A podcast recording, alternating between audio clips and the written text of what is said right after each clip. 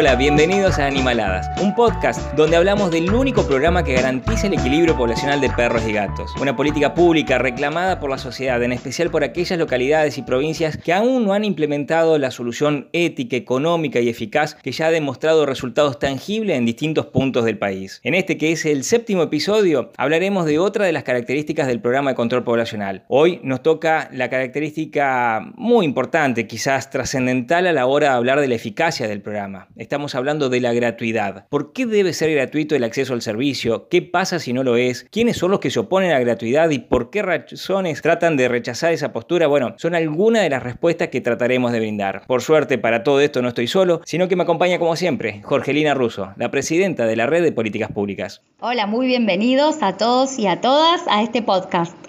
La gratuidad, al igual que las otras características, es un componente clave para garantizar el éxito del programa. Aunque en realidad ningún servicio público es gratuito, porque los ciudadanos pagamos nuestros impuestos, así que lo más correcto sería decir que es no arancelado. Esta característica, además de tener algunas razones fundamentales que vamos a desarrollar en este podcast, hay una que es netamente pragmática. La gratuidad es fundamental para que la comunidad se acerque al servicio a castrar a sus animales. Y sí, cuando hablamos de gratuidad del servicio, hablamos de que a vos como vecino no te cobren un peso por llevar a castrar a tu perro o a tu gato. Que el acceso sea irrestricto, que no haya ningún tipo de cobro, de arancel, de colaboración o el nombre que se le quiere expresar para que haya un intercambio dinerario para acceder a un servicio público que es absolutamente esencial y necesario. De allí entonces esta característica que es la gratuidad. Gratuito, que como señalaba Jorgelina, no se trata de que no valga nada. Es un servicio muy valioso que debe ser solventado por el Estado, pero que nunca puede erigirse como una valla al acceso por parte de los vecinos. Tenemos que tener en cuenta que no hay que confundir el servicio público con un servicio para pobres. El servicio público es un derecho de todos y el servicio público además debe garantizar la excelencia. No se debe discriminar ni por creer que alguien tenga poco dinero o excesivo dinero para hacer uso de un servicio público. Un servicio público es eso, es un servicio para todos. Además en Argentina tenemos la Ley Nacional de Antidiscriminación. Esto dicho así fundamentalmente por dos aspectos que suelen pasar. En algunos lugares se exige algo parecido a lo que sería un certificado de pobreza para poder acceder a este servicio público, un hecho que es claramente estigmatizador y que separa a la gente de la posibilidad de utilizar este servicio. Y en otros casos se rechaza las solicitudes de algunos vecinos por considerar a algún funcionario del Estado de que esa familia tiene recursos para solventarlos. Dos circunstancias que son claramente rechazables, pero que fundamentalmente obstan al éxito del programa. Y como lo decimos siempre, ir en contra del éxito de este programa implica perpetuar en los hechos la sobrepoblación de perros y gatos, la principal causa de maltrato animal en estas especies.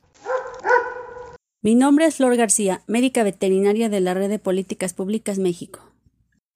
La gratuidad es una de las seis características esenciales que asegura el éxito del programa de equilibrio poblacional canino y felino. El servicio debe ser gratuito por muchos motivos, quizás el más importante, el de que se trata de una medida de salud pública, y como tal debe llegar a toda la población. Además es garantía de acceso para todos, sin que el ciudadano debe enfrentarse a una situación denigrante, como la de tener que presentar un certificado de pobreza para obtener el beneficio. Así que el arancelamiento haría fracasar el programa de castración, al impedir que alcance su condición de masividad. Y aunque la gratuidad es un servicio que brinda el Estado, para muchos signifique que no le cuesta dinero al usuario, la realidad es que al ser público, este sí es remunerado, mediante el pago de nuestros impuestos. Un animal cuyo humano no está dispuesto a pagar por un servicio privado, aun teniendo la posibilidad de hacerlo, no puede resolver el problema por sí mismo. Las consecuencias no las paga solo él, sino la comunidad entera. Al ser un programa de salud pública, todos los contribuyentes tienen derecho a ser usuarios del servicio. Al plantear un servicio público al que todos tengan derecho a acceder, es que la gente tenga el derecho a elegir entre ambos.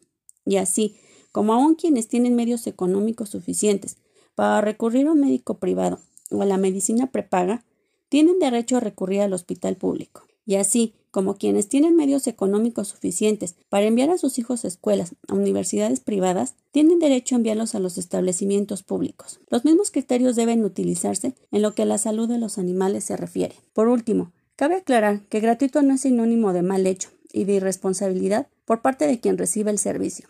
Al contrario, al ser público, este debe ser de excelencia y la gente, al llevar a su perro o gato a castrar, habla de una responsabilidad hacia su animal, su familia y la comunidad entera. Cuando se rechaza, por ejemplo, una familia por pensar que o por observar que se baja supuestamente un auto caro o por suponer que podría pagar el servicio, se pierden de vista dos cosas. Una, esto que venimos hablando, de que es un servicio público y un servicio público es para todos, como es para todos la escuela, el hospital. Y lo que se pierde de vista también es que quien está cautivo de la discriminación a la cual se somete a esa familia con su animal de acceder a ese servicio público, es el animal que no puede resolver el problema por sí mismo. Ese animal no puede ir después solo al servicio a resolver el problema. Las consecuencias de esa discriminación, de esa limitación del servicio en cuanto a la gratuidad, la va a seguir pagando el animal y la comunidad toda. Esa es una razón en sí misma que debe hacer que se garantice la gratuidad totalmente irrestricta como parte de este servicio. Como conclusión entonces podemos decir que como servicio público debe inexorablemente que ser gratuito. No se puede exigir ni una colaboración ni pedir un reducido costo. La verdad es que tiene que ser de acceso gratuito e irrestricto por parte de la población. Solamente la gratuidad, que debe ser completa y en un servicio de calidad, sin excepciones, son las condiciones indispensables para el sostenimiento y el éxito del programa. Esta gratuidad, la que garantiza el total e irrestricto acceso de la población en términos igualitarios. Cualquier modificación no solamente puede vulnerar derechos y producir discriminación, sino lo más importante, que puede hacer peligrar el éxito del programa, con el consecuente maltrato que importa para todos. Hablamos de derechos animales, hablamos de derecho a la salud pública y hablamos de derechos a la construcción de buenos valores. ¿Qué más podemos pedir? La gratuidad fundamental. Todos tenemos derecho a la gratuidad. Y así terminamos la séptima entrega de Animaladas. Esperamos que les haya gustado y de ser así que nos ayuden difundiendo, compartiendo las redes, pasándolo por WhatsApp, hablando con quienes tengan un idéntico sentir sobre esta realidad. Para participar con comentarios o aportar en algún tema que crean que podamos abordar, basta con que nos escriban en nuestras redes. En mi caso en rochas.nicolás en Instagram, pero también pueden hacerlo en las redes de Río Negro Animal o en la red de políticas públicas. Allí podrán escribirnos dejando sus dudas, consultas o sugerencias. Un abrazo a todos y a todas y nos vemos en la próxima.